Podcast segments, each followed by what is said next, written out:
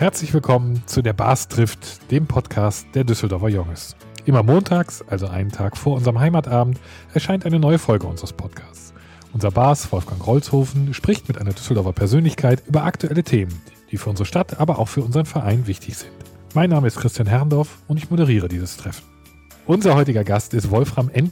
Diener. Das N steht für Nikolaus und er ist Vorsitzender der Geschäftsführung der Messe Düsseldorf. 1964 in Freiburg zur Welt gekommen und Diplom-Betriebswirt. In Anfängen seiner beruflichen Laufbahn war er unter anderem Betriebsleiter der Landesgartenschau in Baden-Württemberg und zuständig für das Auslandsgeschäft der Messe Hamburg. Ab 1997 war Wolfram N. Dino rund zwei Jahrzehnte in Asien und hat da in verschiedenen Führungspositionen in Shanghai, in Singapur und in Hongkong gearbeitet. Im Oktober 2018 ist er zurückgekehrt und wurde hier Geschäftsführer auf den operativen Bereich der Messe. Im Juli 2020 dann Vorsitzender der Geschäftsführung und Nachfolger von Werner Dornscheid. Herzlich willkommen, Herr Diener. Lieber Bas, ähm, wir wollten ja eigentlich nicht mehr so viel über Corona reden hier bei uns im Podcast. Ich fürchte aber heute müssen wir das nochmal tun, oder? Ja, lieber Christian, vielen Dank. Das denke ich auch. Die Messe war ja besonders betroffen von der Pandemie. Lieber Herr Diener, wie geht es im Unternehmen? Wir sehen das Licht am Ende des Tunnels. Es geht wieder bergauf. Wir haben einen erfolgreichen Restart hingelegt mit dem Caravansalon als Auftaktveranstaltung diesen Sommer. Und natürlich sind alle Messen, die jetzt in den nächsten Monaten anstehen, nicht auf Vorkrisenniveau, aber zumindest haben wir schon mal wieder ein nennenswertes äh, Volumen. Und alle Teilnehmer, die vor der Pandemie bei uns in Düsseldorf auf dem Messgelände waren, freuen sich auch, dass sie wieder zurückkommen dürfen. Wie stark mussten Sie den Betrieb herunterfahren, beziehungsweise was war überhaupt noch möglich? Ja, also wir sind letztes Jahr, 2020, war eine gravierende Zäsur, ist unser Geschäft um uh, über 70 Prozent eingebrochen. Das heißt natürlich auch in Anbetracht der relativ hohen Betriebskosten für unser Messegelände und des Personalstandes sind wir nicht um einen Verlust herumgekommen. Da ließ sich nicht vermeiden, da lässt sich auch dieses Jahr nicht vermeiden. Allerdings wird der Einbruch dieses Jahr nicht ganz so gravierend sein. Ab 22 hoffen wir dann, dass wir in einer schwarze Null schreiben können. In welcher Phase der Erholung befinden Sie sich jetzt zurzeit? In welcher Phase? Wir sagen wir mal, wenn ich das in Prozent unseres Vorkrisengeschäftes schildere, dann sind wir im Moment auf 55 bis 60 Prozent Vorkrisenniveau. Und nächstes Jahr sind wir sehr zuversichtlich, dass wir dann auf 75 bis 80 Prozent Vorkrisenniveau kommen. Also wir sind so zwischen 0 und 80 etwa ein bisschen mehr als halber Weg. wann, wann, ist dann äh, wieder die, der Normalbereich erreicht in dieser Projektion? Nicht vor 23, vermutlich erst 24. Hm. 24 ist dann unter anderem die Drupa, ne? Also da wäre dann auch wieder Richtig, so Richtig, das wird ein starkes Jahr für uns. Das rührt vor allem auch daher, dass halt erstens nächstes Jahr bestimmt noch für die vielen überseeischen Teilnehmer, die wir normalerweise auf Messen in Düsseldorf haben, eben Reisebeschränkungen gelten. Die werden zum Teil zwar kommen wollen, aber nicht können. Das ist im Moment der Fall für unsere indischen Kunden, für chinesische Kunden ist es praktisch auch fast unmöglich zu kommen. Brasilianische Teilnehmer kommen vereinzelt, weil das kein Hochrisikogebiet mehr ist, aber das kann man ja auch nicht vorhersehen, ob das nun im Laufe 22 alles so bleibt kann immer nur mich auf die äh, derzeitigen Rahmenbedingungen beziehen und dann in die Zukunft blicken. Ich würde gerne mit Ihnen über das Messegelände sprechen. Sie haben kurz bevor die Pandemie ausbrach die neue Messehalle 1 als das große Vorzeigeobjekt der Messe eröffnet. Inwieweit kann so, so ein Gebäude seine Rolle jetzt noch erfüllen? Weil das sind anderthalb Jahre dazwischen, in denen man mit dem Gebäude nahezu nichts machen konnte. Ist das dann schon von der Zeit überholt oder kann das Gott sei Dank trotzdem so eingesetzt werden oder muss man da jetzt nochmal dran schrauben? Nein, das ist keineswegs überholt. Das Gebäude ist sehr modern aufgestellt. Es ist extrem funktional. Natürlich ändern sich die Bedürfnisse der Teilnehmer an Messen im Laufe der Jahre. Aber das passiert nun nicht binnen anderthalb oder zwei Jahren. Ähm, was erforderlich ist, jetzt noch mehr, denn vor der Pandemie ist natürlich, dass wir unsere digitale Infrastruktur ausbauen. Da sind wir mit der Halle 1 auch schon relativ gut aufgestellt. Und dann haben wir im Übrigen ja auch einen schönen Vorplatz. Der wird jetzt, der wird auch außerhalb der Messezeit sehr rege genutzt. Das hat sich mittlerweile zum beliebten öffentlichen Platz für Skateboarders, äh, Posers ähm, und dergleichen entwickelt. Okay, muss man noch das passende Messekonzept vielleicht. Ja, genau. Sie hatten auch damals angekündigt, sehr, sehr in die Infrastruktur, in, ins Gelände investieren zu können. Können Sie das nach wie vor oder ist das etwas, was man jetzt anders planen muss? Ja, das können wir auf gar keinen Fall. Äh, wir hatten bis 2019 geplant, äh, dann für die bevorstehenden zehn bis zwölf Jahre knapp über eine Milliarde in, den, in die Renovierung und Erneuerung des Geländes zu investieren. Wir haben ja einige Hallen, die sind zwar top, weil sie stetig renoviert wurden oder erneuert wurden, aber sie sind eben doch im Kern eigentlich Anfang Mitte 70er Jahre Architektur. Und irgendwann ist das dann an einem Punkt, wo man sagen muss, da lässt sich jetzt nichts mehr verschönern. Da muss man dann an den Kern der Sache gehen und das komplett erneuern. Aber das können wir uns nicht leisten. Dafür sind die Mittel auf längere Zeit nicht vorhanden. Also wir haben das bis auf unbestimmte Zeit erstmal verschoben. Ich möchte noch kurz erwähnen, dass wir durch das Spezifikum am Messeplatz Düsseldorf ja auch einen zyklischen Messekalender haben der heißt, Sie hatten es eben angesprochen, Herr Dorf, wir haben 2024 dann wieder ein sehr starkes Messejahr und mit diesem starken Messejahr dürfen wir bauweise überhaupt nicht ins Gehege kommen. Das heißt also, alles, was wir an Baumaßnahmen durchführen, muss vor oder nach dem Spitzenjahr stattfinden und abgeschlossen werden. Haben Sie mal überlegt, das Gelände zu verkleinern? Also ist das auch eine Überlegung, dass man sagt, brauchen wir das eigentlich alles noch, was wir da so sehen? Das haben wir noch nie in Erwägung gezogen, auch nicht jetzt durch die Wirkung der Pandemie. Also erstens, klar, es gibt ältere Hallen, die sind aber schon lange abgeschrieben, die werden über 30 Jahre abgeschrieben. Das heißt also, was da anfällt, da ist nichts mehr abzubezahlen, das sind keine Finanzierungskosten mehr. Was da anfällt, sind die Instandhaltungskosten, ja. So viel zur Kostenseite. Aber was ja viel wichtiger ist, wir haben im Schnitt mindestens drei Veranstaltungen im Jahr, wo das komplette Gelände belegt ist. Und für jede unserer 17 Hallen haben wir dann einen Umsatz von 4 Millionen. Und wenn man das jetzt betriebswirtschaftlich so rechnet, dass die zusätzlichen Hallen ja eigentlich noch einen höheren Deckungsbeitrag haben, also sagen wir mal, der wäre 2 Millionen pro Halle, sind das 6 Millionen in die Tasche pro Jahr für eine Halle zusätzlich. Und das ist so gutes Geld. Ich kann doch nicht absehen durch ein anderes Geschäftsmodell, äh, das so ertragreich wäre, nicht für uns als Messe oder irgendeinen anderen Geschäftsbetrieb. Das heißt aber nicht, dass das auf immer ewig so bleibt. Was eher angebracht ist, dass wir, und dafür haben wir im Rahmen des Strategieprozesses, den ich losgetreten habe, letzten Herbst ein Handlungsfeld formuliert. Das heißt Messegelände der Zukunft. Und was wir da machen ist, wir treffen uns mit Vertretern der Industrie, also ganz bewusst von außerhalb unseres Unternehmens. Das können Visionäre sein, das können Querdenker sein. Und wir besprechen mit denen, was, das ist eher natürlich größtenteils hypothetisch, was in 15 oder 20 Jahren die Anforderungen an ein Messegelände und eine Messehalle sind. Was wollen die Besucher dann haben? Was wollen die Aussteller haben? Welcher Gestalt, in welchem Format sind die Veranstaltungen bis dahin? Und in dies entsprechend versuchen wir, das Messegelände schrittweise umzubauen. Das wird aber jetzt nicht auf einen Wupp gehen. Das heißt also, die nächsten Hallen, die zur Renovierung anstehen, werden dann entsprechend nach dem, was wir glauben, ist zeitgemäß für die Zukunft umgebaut. Gibt es da schon Thesen, die, die sich aus dieser Arbeitsgruppe ergeben haben, über die Sie sprechen können? Ja, natürlich. Also da gibt es einmal das Thema Natürlich digitale Infrastruktur, die muss gegeben sein, dass alles möglich ist mit Hotspots, mit Wi-Fi. Dann äh, gehört dazu nachhaltige Bauweise. Da sind wir als Messe Düsseldorf, glaube ich, schon vorbildlich. Wir sind, glaube ich, das erste Unternehmen überhaupt in Nordrhein-Westfalen, was Sonnenkollektoren auf ein Gebäude gebaut hat. Wir waren das erste Unternehmen mindestens in Düsseldorf, was wasserstoffbetriebene Busse in Betrieb genommen hat. Also ich glaube, wir brauchen uns da nicht verstecken. Aber es gibt da sicherlich noch mehr, was man tun kann. Wenn Sie von von meinem Büro aus, aus dem Hochhaus auf das Messegelände gucken, fällt Ihnen auf, es sieht sehr funktional aus. Es gibt sehr viel Steine, es gibt sehr viel Beton und man kann das bestimmt auch nochmal was im Sinne von Aufenthaltsqualität verbunden mit Nachhaltigkeit äh, netter gestalten. Das bringt mich dann zum nächsten Punkt. Das wäre nämlich, dass wir mehr Wohlfühlzonen einrichten. Also Zonen, wo Leute eben, die auch mal für eine Stunde nichts machen wollen, keine Gespräche mit Ausstellern oder anderen Besuchern führen wollen, dass sie sich irgendwo auf gut Deutsch hinflacken können. Da gibt es ein Latte Macchiato, da gibt es prima Wi-Fi-Anschluss, da gibt es Tageslichteinfall, ein schönes Sofa oder eine Liege. Das sind Dinge, die braucht es in der Zukunft. Das sieht man auch schon ansatzweise in manchen Konferenzhotels, wird das schon eingerichtet. Und dann aber vielleicht mit das Wichtigste für den Kern unseres Geschäftes ist natürlich eine multifunktionale Nutzbarkeit unserer Hallen. Unser Messegelände ist ehrlich gestanden ausgerichtet auf Großbetrieb. Also wir haben keine kleinen Einheiten.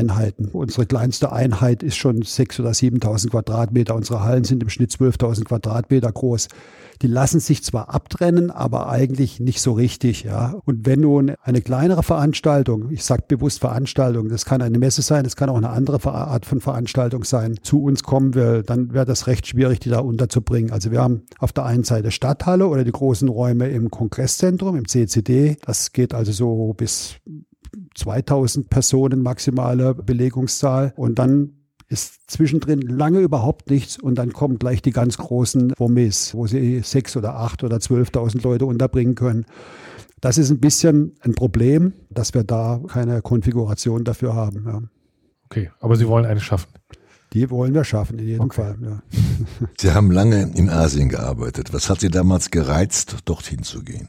Also das war eigentlich eher eine Zufallsgeschichte. Also in aller Kürze, ich habe als junger Objektleiter seinerzeit bei der Hamburg-Messe angefangen.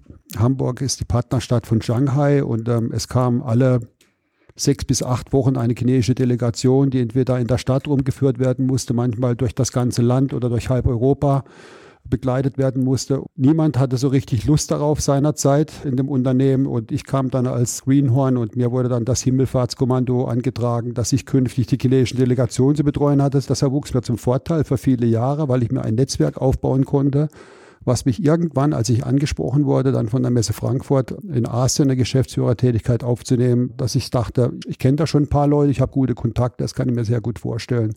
Also das war so eine Evolution, das war nie so geplant, das kam einfach.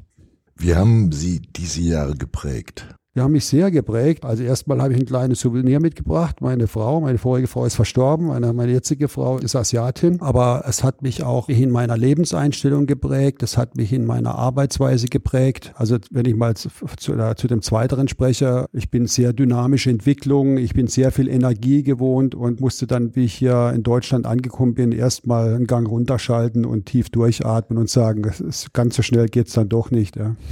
Ich habe mir gedacht, in Asien geht's langsamer. Es ist eine vielgepriesene Tugend, äh, dass man nicht ungeduldig wird. Das ist eine der, der größten Untugenden in der konfuzianischen, in der, in der chinesischen Kultur. Das ist richtig. Aber dennoch geht alles schnell. Die Leute sind in der Geschäftswelt aggressiver, ambitionierter. Die sind zum Teil noch nicht so satt wie der ein oder andere hier in unserer Gesellschaft. Warum haben Sie sich entschieden, wieder zurückzukommen? Den Ausschlag haben eigentlich zwei Dinge. Erstens hat meine Frau gesagt, sie würde gerne noch ein bisschen Zeit mit meinen Eltern, die zum Glück noch leben, verbringen. Ich war quasi 22 Jahre weit weg von Europa, habe meine Eltern nur ganz gelegentlich gesehen, ein, maximal zweimal im Jahr und dann immer nur ein, zwei, drei Tage. Sagte, deine Eltern werden jetzt immer älter und die sind dann irgendwann mal vielleicht pflegebedürftig. Ich würde gerne räumlich etwas näher bei deinen Eltern sein. Das war das eine. Und das andere, wo wir dann doch nicht einen genauen Zeitplan hatten, wann das denn wäre, war in der Tat Tat, dass mein Vorgänger Werner Dornscheid, den ich zu dem Zeitpunkt schon etwa 20 Jahre kannte, mich angerufen hat und hat mir die Möglichkeit oder den Ausblick einer Tätigkeit bei der Messe Düsseldorf schmackhaft gemacht. Und dann kam ich hierher, das war im Frühjahr 2018, es war ein wunderschöner Sommer, ein wunderschönes Frühjahr. Ich habe dann auch bei der zweiten Reise meine Frau mitgebracht. Es kam mir natürlich sehr entgegen, dass ich hier das Rheinufer und das Mannesmannufer bei strahlendem Sonnenschein zeigen konnte und lauter glücklichen Leuten, die da am, am, Ufer sich vergnügen. Und wir haben beide einen sehr, sehr guten Eindruck von der Stadt bekommen, von den Menschen, die hier leben. Viele Leute aus dem Unternehmen Messe Düsseldorf kannte ich bereits. Das hat mir das auch die Entscheidung leichter gemacht, weil ich vielen Leuten im mittleren Management, nicht nur im Top-Management sehr verbunden bin. Und ja, das hat uns dann letzten Endes dazu gebracht, den, äh, den Schritt zu gehen. Da sind wir ja froh, dass wir einen internationalen Messemanager bekommen haben. Genau, ich würde gerne über Publikumsmessen sprechen. Sie haben gerade schon gesagt, der Restart ist jetzt mit dem Caravan-Salon erfolgt. Wie haben Sie den wahrgenommen? Wie, wie fällt Ihre Bilanz dazu aus? Wirklich sehr gut. Wir hatten hochzufriedene Teilnehmer. Wir hatten Aussteller in Feierstimmung, was nun ehrlich gestanden nur bedingt oder indirekt mit dem Erfolg der Messe zu tun hat, sondern der Branche Caravaning-Industrie. Der Branche geht es einfach ganz blendend, ganz hervorragend, weil es eine sehr zeitgemäße Art des Urlaubmachens ist. Aber wir hatten auch da auch auf der Besucherseite sehr, sehr positive Entwicklungen. Also wenn ich das jetzt mal aus Veranstalter-Sicht sage, wir hatten über 40 Prozent Neukunden, was bemerkenswert hoch ist äh, für irgendeine Messe. Wir hatten wiederum, wie schon letztes Jahr, eine Verjüngung der Besucher, was auch sehr, sehr wichtig ist. Also als Aussteller, wenn Sie sehen, da kommt frisches Blut auf die Messe, wenn Sie sehen, da kommen jüngere Leute und eben jetzt mit Bezug auf Caravansalon nicht nur Rentner, wie das mal früher war. Die Reputation war ja früher jeder, der jetzt bald in Ruhestand geht, schafft sich ein Wohnmobil an, aber das ist mitnichten heutzutage so. Es, es gibt junge Leute mit oder ohne Kinder, junge Familien, die sich Wohnmobile anschaffen. Und die sich, wie das auch schon letztes Jahr zu sehen war und dieses Jahr nochmal, auch einiges Geld angespart haben und auch eher ein Wohnmobil leisten können, ohne gleich eine Finanzierung bei einer Bank zu erfragen. Also das war ein sehr guter Start äh, für die Saison. Ja, ich habe gehört, dass ich habe teilweise ein halbes Jahr Lieferzeit. Das ist sogar noch äh, recht günstig. Es kann auch länger sein. Ne? Ja, können Sie ähnlich optimistisch auf die Boot blicken? Was, was wird da möglich sein? Was wird vielleicht auch schon der nächste Fortschritt sein im Vergleich zum Caravansalon? Also es ist in der Tat ähnlich. Also ich gebe mal eine Parallele, um jetzt die Brücke zu bauen vom Caravansalon zur Boot. Und das ist eine Entwicklung in den beiden betreffenden Branchen dahingehend, dass die potenziellen Käufer oder die Nutzer dieser Artikel, die da angeboten werden, in ihrer Freizeitgestaltung immer vielfältiger werden. Das heißt also, das sehen Sie auf dem Caravansalon in der Form, dass wir mittlerweile fast eine ganze Halle haben, wo es nur um Anbauten, um Zubauten, um extra Ausrüstung geht. Also wenn Sie heute sehen Sie Wohnmobile auf der Autobahn, die haben links rechts auf dem Dach und vielleicht noch hinten irgendwelche Gestelle, wo verschiedene Sportgeräte montiert sind. Eine ähnliche Entwicklung gibt es im Wassersportbereich dahingehend, dass Leute, die irgendwo Liegeplatz haben in der Marina, sagen, ich möchte ja auch je nach Wetter oder hast Lust auch mal was anderes machen. Tauchen, Wassersport oder vielleicht auch was ganz Konventionelles irgendwo an Land neben der Marina. Das kommt uns natürlich äh, für die Messe sehr entgegen, weil genau das ist es, was Sie brauchen als Veranstalter. Es gibt neue Trends, es gibt neue Aspekte, die Sie äh, in das Konzept der Messe mit reinnehmen können. Die Messe wird dadurch, bleibt jedes Jahr lebendig und Sie können auch immer wieder neue Besuchergruppen aktivieren, äh, zur Messe zu kommen. Aber also zur Boot noch, äh, dem Sektor geht es ebenfalls ausgesprochen gut. Also bei den Booten, wir haben ja Boote bis fast 60 Fuß, also knapp unter 20 Meter, denen geht es sehr gut in dem Yachtsektor, aber auch für kleine Boote, kleine Segelbootchen oder Jollen, denen geht es auch sehr gut. Der einzige kleine Bereich, äh, dem es von dem Portfolio der Boot im Moment nicht so gut geht, ist eigentlich äh, der Tauchsektor. Das hängt damit zusammen, dass ähm, Taucher gerne in wärmere Gefilde gehen, will sagen, ähm, also mindestens äh, Mittelmeer, aber eher noch Südostasien. Und durch die Reiseeinschränkungen ist das Geschäft ziemlich stark eingebrochen. Aber das tut uns wirklich keinen Abbruch für die Boot, weil das ist ein, ein kleines Nebenthema. Dem, dem Kern des, der Messe geht es ausgesprochen gut. Und äh, wir werden Dutzende, wirklich Dutzende von Weltneuheiten präsentieren auf der Boot. Ich war auf der Travemünder Woche, ich war auf der Kieler Woche, ich war auf einer Yachtmesse in Cannes vor einigen Wochen habe mit sehr vielen Vertretern der Industrie gesprochen und die glühen alle, auf die Boot zu kommen und ihre neuen Sachen vorzustellen. Sie haben gerade von der Arbeitsgruppe gesprochen, Messe der Zukunft. Gibt es auch äh, zum Thema Publikumsmessen schon Ideen, was neue Trends sein können, was wir zukünftig in Düsseldorf erleben? Ja, die Ideen haben wir. Ich habe auch gerade im Auto auf dem Weg hierher mit einem Herrn gesprochen zu einem neuen Messekonzept. Ja, aber das ist nun, äh, wir, wir, wir arbeiten beflissentlich an neuen Themen. Also es gibt sehr zukunftsweisende Themen, an denen wir arbeiten, aber ähm, ich verschließe mich auch nicht völlig herkömmlichen Themen. Ja, solange ein Markt dafür da ist äh, und die Nachfrage da ist, äh, ist das auch okay. Ja. ja, wie sieht denn die Messe der Zukunft nach der Pandemie aus? Haben Sie da schon? Da haben wir ja kurz drüber gesprochen. Ja gut, also es wurde ja viel berichtet in Medien, jetzt wieder durch die Pandemie, dass Präsenzmessen oder Präsenzveranstaltungen insgesamt sehr stark einbrechen werden oder einige Messen ganz aus dem Markt rausfallen werden durch die Entwicklung virtueller Medien. Das hat sich schon letzten Spätherbst abgezeichnet, dass das nicht so sein wird aus den ersten Reaktionen, die wir von Akteuren in der Industrie und Leuten, die bei virtuellen Veranstaltungen teilgenommen haben. Aber also zunächst einmal ist es so, dass wir in Düsseldorf ja ganz, ganz überwiegend zu über 90 Prozent Prozent unserer Wertschöpfung Investitionsgüter und Maschinenmessen haben. Und ich glaube, es ist jedem leicht vermittelbar, dass eine Schwermaschine oder eine ganze Anlage für mehrere hunderttausend Euro oder im Zweifelsfall Millionen nicht so schwuppdiwupp übers Internet gekauft wird und auch sich kaum in einem virtuellen Showroom darstellen lässt. Ich, ich sage es im positiven Sinne. Was einer Messe immer gut tut oder der Entwicklung einer Messe gut tut, ist Innovation, Trends, neue Aussteller oder Besucherschichten und wenn es etwas für hochpreisigere Dinge im Zweifelsfall auch im Gegensatz zu MeToo-Produkten. Also das heißt nun andersrum gesprochen, wenn Sie ein Verbrauchsgut haben, was wenig Innovation hat oder gar keine Innovation im Laufe einiger Jahre, was billig ist, was leicht nachahmbar ist, also quasi ein Massenprodukt, dann brauchen Sie nicht unbedingt eine Messe. Aber das sind ja im Wesentlichen nicht Produkte, die Sie bei uns in Düsseldorf auf Messen sehen können. Also lange Rede, kurzer Sinn. Wir, das, was von vielen Leuten als die drohende Gefahr für das Präsenzmessewesen gesehen wurde, haben wir uns zur Tugend gemacht. Ich glaube sehr gut. Wir haben eine Strategie, von der ich 100 Prozent überzeugt bin. Und die heißt eigentlich, dass wir auch weiterhin Präsenzmessen haben werden.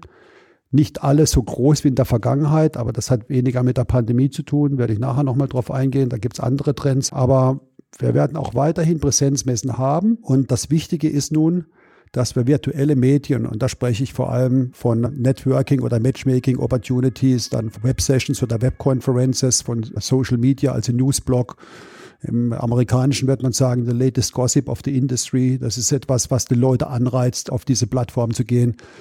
Dann auch, aber nur mit einigen Einschränkungen, eben diesen Virtual Showroom. Ja. Das ist etwas, das funktioniert nur teilweise. Sie sitzen da in einem schwarzen Raum und warten, dass Leute reinkommen und wenn die nicht reinkommen, nehmen sie nichts wahr. Das, was sie typischerweise bei einer Präsenzmesse haben, dass alle ihre Sinne angesprochen werden. Sie können eine nette Person am Stand vorbeilaufen sehen, die diese Person bringt Ihnen ein Lächeln entgegen. Sie können mit jemand plauschen über eine Tasse Kaffee. Sie können Wiener Würstchen auf dem Nachbarstand essen. All diese Sinne werden ja nicht angesprochen, wenn Sie bei einer virtuellen Messe sind. Aber eigentlich äh, das gravierendste Argument, warum virtuelle Messen in der noch letztes Jahr viel gepriesenen Art für unsere Veranstaltung in Düsseldorf nicht funktionieren kann, ist eigentlich, wenn Sie sich vorstellen, nehmen wir einen Extremfall. Eine Medica haben wir letztes Jahr virtuell gemacht. Sehr erfolgreich im Übrigen. Aber dennoch, wenn Sie eine Messe haben mit fünf oder 6.000 Ausstellern und mehreren verschiedenen Produktgruppen, das ist so komplex, das lässt sich virtuell beim besten Willen nicht benutzerfreundlich abbilden. Das ist schlicht und ergreifend Fakt. Ich will ja nicht sagen, dass es auf immer und ewig so bleibt. Das äh, Verhalten der Akteure verändert sich, die Technologie entwickelt sich weiter. Vielleicht ist das irgendwann mal so weit, aber nicht mittelfristig gesehen. Ja. Eine virtuelle Veranstaltung funktioniert für ein Nischenthema, äh, wo Sie 100 oder 200 verschiedene Produkte oder Anbieter haben und ein oder zwei oder 3.000 Besucher vielleicht. Ja. Aber die größte Erkenntnis, Sie sehen, ich könnte dazu für Stunden sprechen, weil wir für uns dafür befasst haben, aber die größte Erkenntnis war eigentlich, Messemenschen denken immer in sogenannten Laufzeiten. Das heißt also, eine Messe findet statt von Dienstag bis Freitag, von Freitag einer Woche bis Sonntag Folgewoche. Und ähm, was wir alle, nicht nur die Messe Düsseldorf, alle Veranstalter weltweit zu Beginn der Pandemie gemacht haben, ist, wir gesagt, okay, wir müssen Schalter umlegen, physisch auf virtuell. Und dann haben wir die althergeholte die Laufzeit genommen, diese vier Tage oder sechs Tage, was immer es typischerweise ist für eine Messe, und haben gesagt, da machen wir jetzt eine virtuelle Veranstaltung. Aber wenn Sie sich kurz zurücklehnen, fällt Ihnen sofort auf, das ist völlig bizarr, das ist völlig abstrus zu erwarten, dass Sie eine weltweite Community von, sagen wir mal, 30.000 oder 80.000 Leuten haben und auf Kommando, auf unser Kommando bespaßen die sich alle für vier Tage. Das ist völlig lächerlich. Auch wenn Sie es aus der Nutzersicht betrachten, Sie sitzen ja vor einem Bildschirm. Wer sitzt, wenn wir jetzt mal von einer Webkonferenz sprechen, wer sitzt von 9.30 Uhr bis 17.30 Uhr abends vor dem Bildschirm und hört sich verschiedene Präsentationen an? Das ist abstrus, ja. Die Zeitverschiebung kommt in dem Fall ja noch dazu, weil das die Leute eben nicht, dazu. nicht zu genau, ihnen reisen, sondern genau das Ganz sehr treffend, ganz richtig, das kommt noch dazu. Ich bin starker Verfechter, der, das nennen wir eine Omnichannel, eine Bespielung verschiedener Kanäle, über die wir eine Dienstleistung an unsere Community anbieten. Und dann haben Sie so eine Art digitales Grundrauschen, die geht das ganze Jahr über. Wenn Sie sich das mal versuchen, jetzt auf dem Diagramm in Wellen vorzustellen, haben Sie dann, wenn Sie eine Jahresmesse haben, einmal im Jahr ein Riesenausschlag, das ist die Präsenzmesse, aber vom 1.1. bis zum 31.12. haben sie so einen Teppich, der liegt über allem drüber. Da gibt's mal kleine Ausschläge, wenn wir einen Keynote-Speaker einladen, der über die Mittagszeit, nicht den ganzen Tag, aber von 12.30 Uhr bis 14 Uhr eine, zum tollen Thema spricht und wir laden dann die Community ein. Oder wir machen Networking-Sessions oder wir streuen News für die Industrie raus. Und dann bauen wir eine Riesenwelle auf zur Präsenzveranstaltung. Und dieser Teppich, den ich eben beschreibe, für das, äh, das digitale Grundrauschen, der geht auch während der Präsenzveranstaltung weiter. Aber der, der geht über das ganze Jahr. Das hätten Sie sonst im ganzen Jahr null gehabt, ne? mehr Richtig, oder minder, genau. und haben da jetzt eben ja. Und das Ganze, das, das Problem war ja auch immer virtuellen Veranstaltungen. Es hat ganz platt gesagt eigentlich kaum Kohle gemacht. Letztes Jahr wurden viele Veranstaltungen, die ich jetzt nicht äh, erwähnen will, gefeiert als äh, tolle virtuelle Erfolge. Aber wenn Sie genau sehen, was die an Einkommen hatten, äh, dann sehen Sie, das war, also das, das ist ja, das ist eine brotlose Kunst. Selbst, ne? Selbstzweck dann mehr. Ja, richtig. Äh, also wirklich nur nicht mehr als ein Gapfiller. Jetzt sind wir so weit, dass wir glauben, dass wir in so einer Art Abo-Modell unserer, den, den, den Leuten in unserer Communities, Aussteller, Besucher, zu einer Jahresgebühr eine digitale Bespielung, ein digitales Angebot machen können. Das kann dann entweder nur digital sein oder es kann auch sein, dass Sie gleich die Teilnahme an einer Messe kaufen plus ein digitales Jahresprogramm. Das in Kombination. Das ist, also wenn Sie so möchten, ist es dann Hybrid, ja. Ja, Herr Diener, da haben Sie mir schon alle Fragen beantwortet, die ich noch stellen wollte. Und wir kommen schon jetzt wieder zum berühmten Schluss von Christian, die schöne Abschlussrunde, schnelle Fragen, schnelle Antworten. Das funktioniert nach einem ganz einfachen Prinzip. Ich stelle Ihnen eine Frage, gebe Ihnen zwei Antwortmöglichkeiten. Sie können eine der beiden Möglichkeiten nehmen, beide Möglichkeiten nehmen oder eine neue Antwort. Oha. Also alles möglich in dieser Runde. Wer ist der bekannteste oder berühmteste, wichtigste Sohn Ihrer Heimatstadt Freiburg? Wolfgang Schäuble oder Jürgen Schremp? Jürgen Schremp. Schäuble kommt 30 Kilometer nördlich aus La. Sehr gut. Wenn ich die Zukunft sehen will, wo sollte ich dann hinfahren? Nach Shanghai oder nach Singapur? Nach Shanghai. Was ist für die Messe das wichtigste Zukunftsthema? Die Digitalisierung oder die Nachhaltigkeit? Die Digitalisierung. Aus Ihrer Sicht als Geschäftsführer, was ist das wichtigste Ereignis 2024? Die Euro oder die Drupa? Euro, Sie meinen die Euro-Shop, ja? Nee, nee, ich, ich meinte die Fußball-Europameisterschaft. Europameisterschaft, okay. Ich, ich, denke nur in Messen. Ja, ja ich merke das. Natürlich die Trupa. Ja. Das ist ja gar keine Frage. Im Übrigen können Sie die Trupa-Besucher am Abend noch ein Fußballspiel angucken. Das lässt sich auch kombinieren. Ne? Sehr gut. Ich würde mich wahrscheinlich auf den Fußball beschränken, aber es ist schön zu wissen, dass ich beides könnte. Genau. Was sprechen Sie besser, Englisch oder Mandarin? Englisch.